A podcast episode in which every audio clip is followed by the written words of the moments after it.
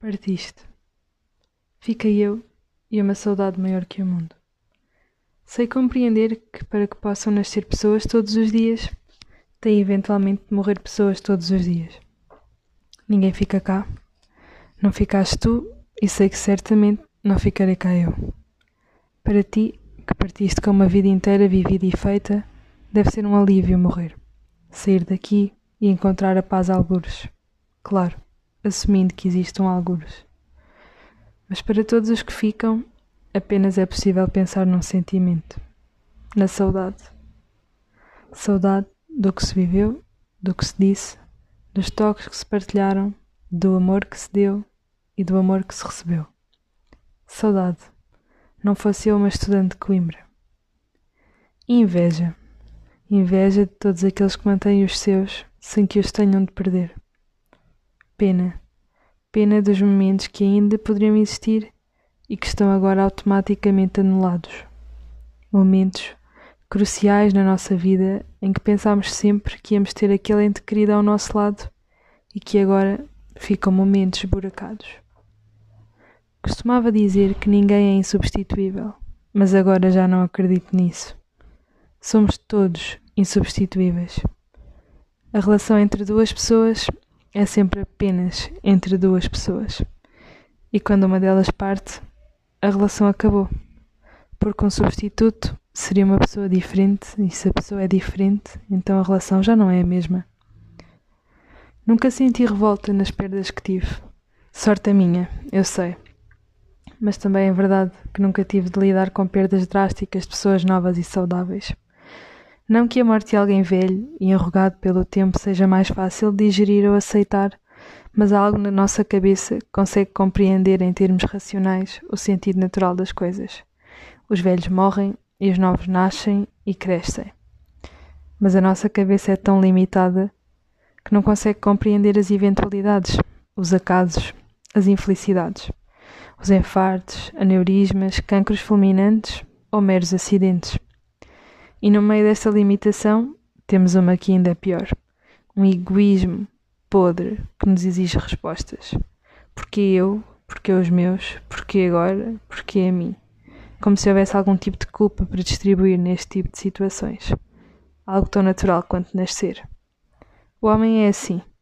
Procura sentido onde o sentido já é explícito. Nascemos porque morremos e morremos porque nascemos. Com o tempo, alguns pormenores vão perdendo os contornos. A memória já não me é tão clara. Por exemplo, a voz. Não me lembro dela. Sei ouvir vozes e dizer que aquela não é tua, mas não consigo fechar os olhos e reproduzir a voz certa. A cara também já se me vai apagando, exceto em sonhos. Nos sonhos parece que tudo ficou congelado, incluindo as flores roxas à porta de casa. Há uma pequena percentagem de mim que tem medo de que, com o tempo, outros pequenos pormenores como estes se vão apagando e que daqui a 20 anos não me recordo nada além de alguns nomes. Que tenha uma vida tão atarefada que já só tenha lembranças em sonhos. Ou que tenha mesmo uma demência que não me permita conservar aqueles que mais amo. Sei que com envelhecer a morte se tornará inevitavelmente uma companheira, uma companheira fiel. Aliás, já o tem sido. Será uma constante pedra no meu sapato a lembrar-me de que não sou especial e que não viverei para sempre, tal como todos aqueles que me rodeiam. Ainda assim, não tenho medo de morrer. Pelo menos não agora em que não tenho motivos para crer que vou morrer hoje ou amanhã. Tenho sim medo de não viver o suficiente. Não em termos de tempo, mas em termos de qualidade. De estar tão presa neste ciclo vicioso que nos é imposto que quando for de facto a hora de me ir embora, não seja capaz de ir em paz, que tenha pena de ir, que esteja demasiado agarrada à terra. Morrer é para todos, mas morrer com graciosidade é só para alguns.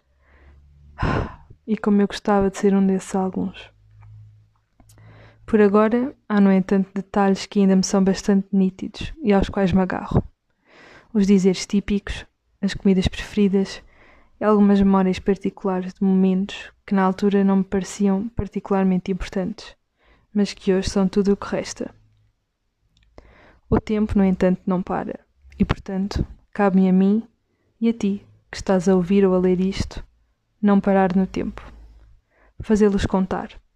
Ao tempo e aos que te amam, aos que te amaram, aos que tu amas e aos que tu amaste. O tempo não para e o amor também não.